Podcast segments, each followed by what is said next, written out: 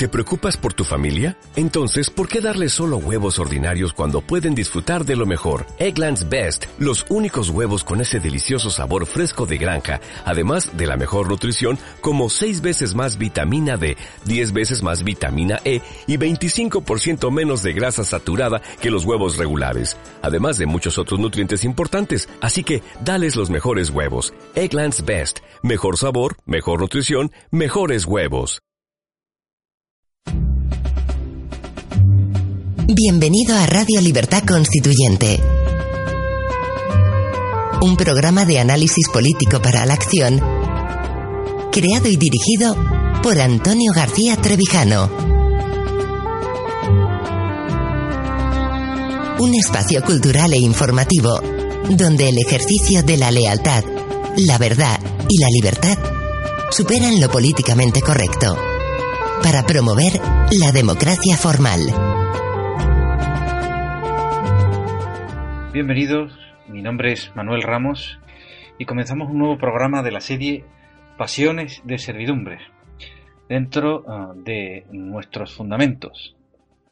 El espacio denominado así de Radio Libertad Constituyente, dedicado al análisis de las ideas básicas eh, que defendemos desde el movimiento de ciudadanos hacia la República Constitucional, el MCRC.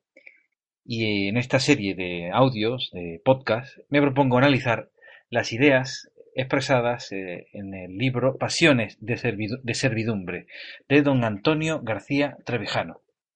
En esta ocasión eh, voy a tratar la pasión de ser locos normales, según dice el capítulo.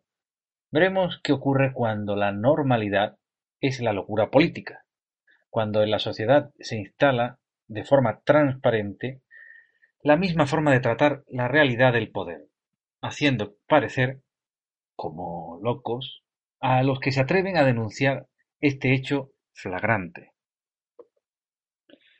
Pues bien, comenzamos eh, por intentar definir qué es eh, la locura. Eh, desde el punto de vista social, desde luego, no estamos hablando de trastornos psíquicos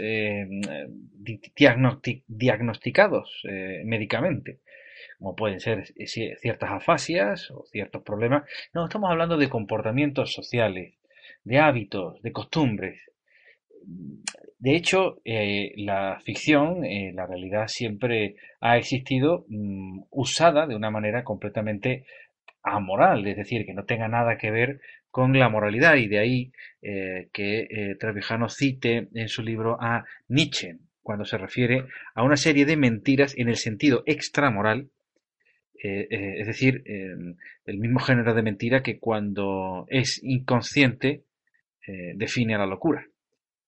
De manera que vivimos, convivimos con montones de ficciones que admitimos, mentiras que admitimos desde un punto de vista consciente. Es cuando es inconsciente cuando realmente eh, se convierte en una eh, locura. Pues bien, durante el franquismo, que es eh, el periodo de tiempo que, que trata este libro, sobre todo, más que el franquismo, la transición del franquismo a la partidocracia, eh, expresó el franquismo la cordura ideal de la inmensa mayoría de los españoles.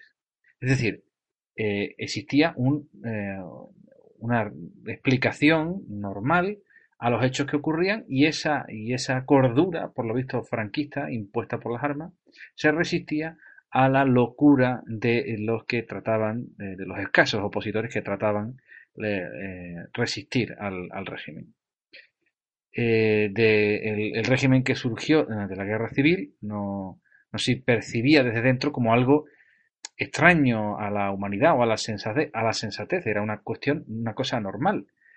Porque ha de saberse, y esto aunque cueste admitirlo, eh, la dictadura y la esclavitud no son más contrarias a, a, la naturaleza, la democracia y la libertad. Es decir, que no está inscrito dentro de la naturaleza que tengamos que ser demócratas o, libres desde el punto de vista político. Desde luego, eh, en la dictadura aparecía tan natural eh, la falta de libertad que los pocos que resistían a esta bueno, a este status quo provocaban la extrañeza y la curiosidad que siempre eh, aparece ante la impertinencia social o lo considerado como una extravagancia crítica, pues bien, todo pueblo eh, puede hacer que la locura moral que viva eh, sea considerada una norma.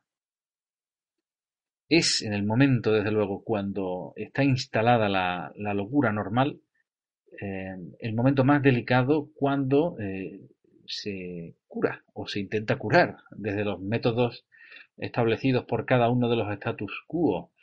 No olvidemos los diferentes métodos que se han usado en, a lo largo de la historia con los eh, locos o considerados locos, cuando en realidad muchas veces lo que tenían era un pensamiento diferente. Hablamos de electroshock o hablamos de, bueno, de, en, modos colectivos, pues nada, la derrota bélica es una manera directa de aplicar un, un consenso social de manera violenta. En España ha, existido durante la dictadura una maníaca obsesión por la paz social que ha hecho que cualquiera que intente alterar esa paz social sea reprimido de forma violenta, siempre con un miedo al peligro de la guerra civil que desde luego después de, después de la experiencia eh, de la guerra civil última, que hemos vivido en los últimos tiempos, aunque ya, ya casi va para un siglo, eh, no hay peligro de que en España pueda estallar otra guerra civil. El pueblo español es de los más mansos que existen en el mundo. Por lo tanto, si la cordura se define como normalidad eh, por la generalidad de, la, gente que, habitualmente la, vive, no habrá locura si todos, tanto los dementes y los sensatos, acuerdan vivir como locos y generalizan la locura es eh, lo que podríamos considerar como una, unanimidad pactada. Así que, eh, por arte de magia, eh, todas las posibles divergencias, opiniones diferentes, desaparecen. Así que se, vota, se, opina sobre política, se, deja de pensar cuando, por ejemplo, vemos habitualmente que los partidos políticos hacen barbaridades tremendas y se sigue votando. Se sigue votando los partidos, aunque se ha descubierto delitos flagrantes e inhumanos, como hemos visto en algunos momentos de la historia de España, como son el crimen de Estado. Por no hablar del, saqueo al que nos vemos sometidos los españoles. De manera que eh, este vicio político se convierte en una virtud nacional. La locura, la locura normal. Así que mm, podemos observar en, algunos locos eh, pues, comportamientos que podríamos calificar precisamente de eso, de, eh, que, le podrían granjear esa denominación de locura, como puede ser, por ejemplo, la inapropiación de, las palabras, el uso inapropiado de las palabras, eh, silencios prolongados e insondables, el miedo a lo inexistente, eh, manías obsesivas, el crédito a las propias mentiras. ¿No nos suena esto quizá a un comportamiento político actual? ¿No tenemos una mitomanía con la transición, mm, un silencio insondable del pueblo español ante eh, las atrocidades que cometen los gobiernos? ¿No existe un uso inapropiado de las palabras? En definitiva, nosotros como sociedad manifestamos una, eh, un síntoma de locura. De locura, eh, desde luego me incluyo como parte de la sociedad, pero desde luego mm, dentro de la sociedad eh, los repúblicos nos consideramos como los resistentes a esta, a esta tendencia. Y la cuestión es, ¿qué es lo que hace que esta locura se establezca como algo normal? Pues don Antonio García Trevijano cita a Santayana y me parece seguro que en filosofía se ha usado anteriormente este término, ahora mismo no, sabría decir, pero es Santayana desde luego donde se leo yo por primera vez el uso de la palabra loco normal, en la que cita en su Diálogos en el limbo, eh, la obra de Santayana Diálogos en el limbo, dos deidades, el castigo y el acuerdo. El castigo libera a la sociedad de las ilusiones de sus locos individuales, relegándolos pues, a la prisión, a la represión, pero es normalmente el acuerdo el que suprime la fuerza eh, mejor, mejor, eh, mejor que con el castigo, la posible eh, disensión dentro de, la sociedad. y entonces entramos dentro de lo que, se llama, lo que ha denominado Santayana locura por consenso. Ah, y bueno, desde luego, si hay alguien que se resiste a cualquier aspecto de, status quo, pues se le reprime con el castigo y, Santas Pascuas. La, verdad es que la, locura, la locura solamente puede ser admitida cuando se hace en sociedad, en conjunto. Y desde luego existe la represión social para cualquier actitud, desde luego, eh, social que, va en disonancia con el resto de las demás. Pero cuando estamos hablando de la política, cuando estamos hablando de la política, ¿por qué tenemos que soportar el hecho del consenso si en política no hay tal realidad? Bueno, la realidad es lo que se, precisamente lo que se apela cuando se habla de la locura. La locura normal no se basa en la razón, como su propio origen terminológico lo, nos hace apuntar, sino en un especial sentido común, un cariz eh, que tiene un cariz oportunista, más bien podríamos decir que lo que hace es, explicar la realidad con una suerte de realismo que en realidad se basa en el pragmatismo. Es decir, esto es lo que hay, realmente hay que convivir con lo que, eh, con lo que funciona, por así decirlo, y no hay más que ver a los grandes triunfadores, a los hombres de dinero y a los más altos cargos públicos, a los que estas personas consideran desde luego como los más listos del mundo. Suspenden el pensamiento y dicen, si el que tiene mucho dinero, si el que tiene un gran cargo dice que esto es así, será porque es así. Y nadie se para a pensar que eso pueda ser una locura entra dentro, desde luego, dentro del, eh, cauce de la locura normal. Así que eh, esa, apelación al falso realismo, que en realidad vemos que es un pragmatismo, no es más que una excusa, una excusa eh, barata para poder dejar de pensar y no plantearse la propia locura. Por tanto, los repúblicos, los demócratas que defendemos la democracia, Em, y, antes he expresado que efectivamente tenemos eh, que, convivir con locuras normales eh, eh, que en este caso se basan en una mentira originaria que hace que realmente esto sea una locura moral. Bueno, pues lo que proponemos es otra ficción, una ficción de la que, de la que hablábamos al principio, una ficción consciente, una convención consciente. Nosotros sabemos que la democracia es una construcción.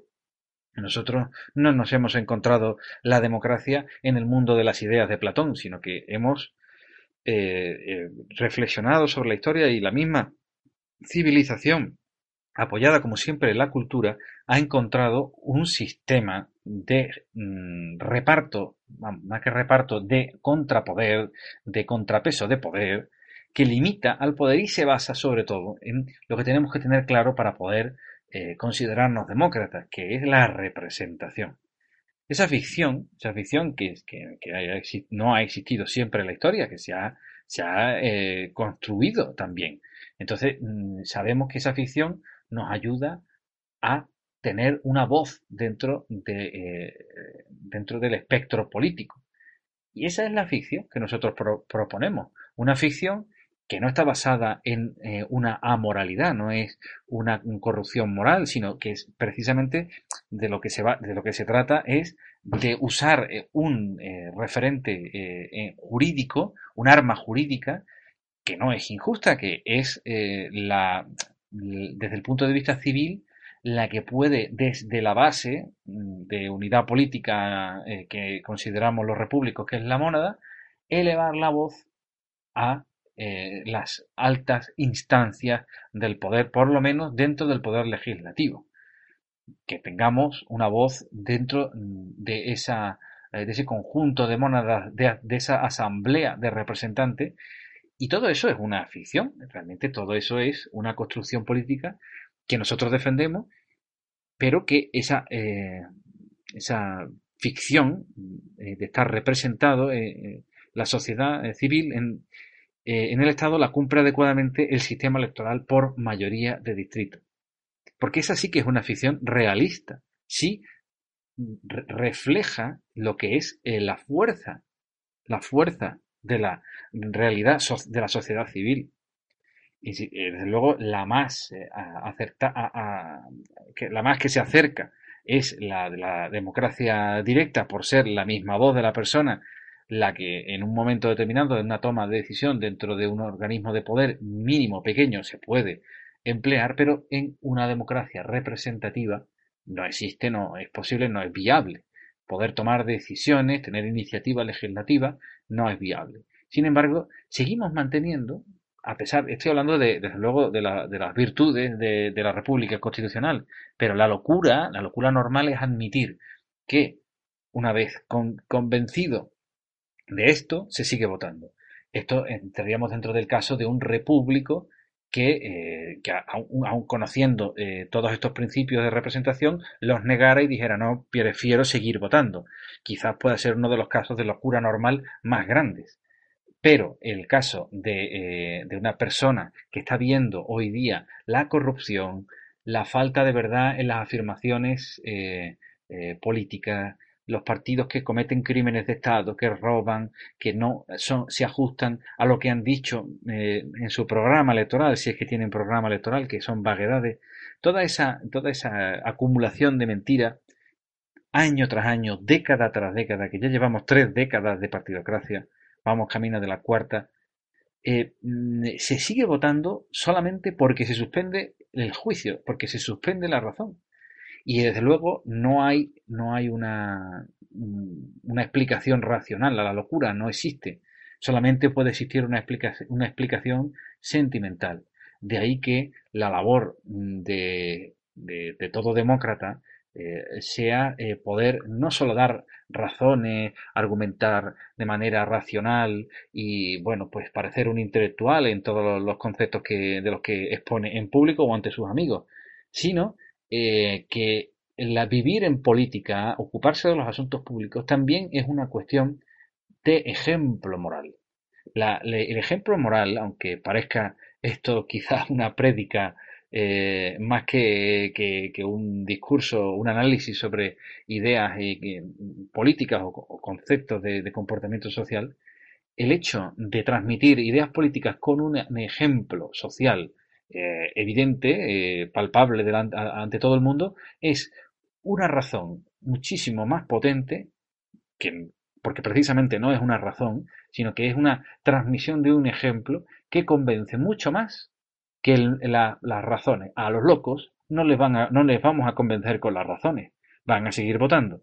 Pero si ven nuestro ejemplo, el ejemplo del tercio laocrático, no votando, siendo consecuente, no cayendo en la descalificación, el enfrentamiento, la, la confrontación y la violencia, sino siendo, eh, bueno, eh, ¿por qué no decirlo?, virtuosos en el comportamiento social, es una de las maneras que tenemos de, de, deslegitimar al régimen, aparte de la consabida abstención a la que conmino a todos los repúblicos que me oyen y a todos los que me, escuchan si realmente creen que este sistema no es representativo.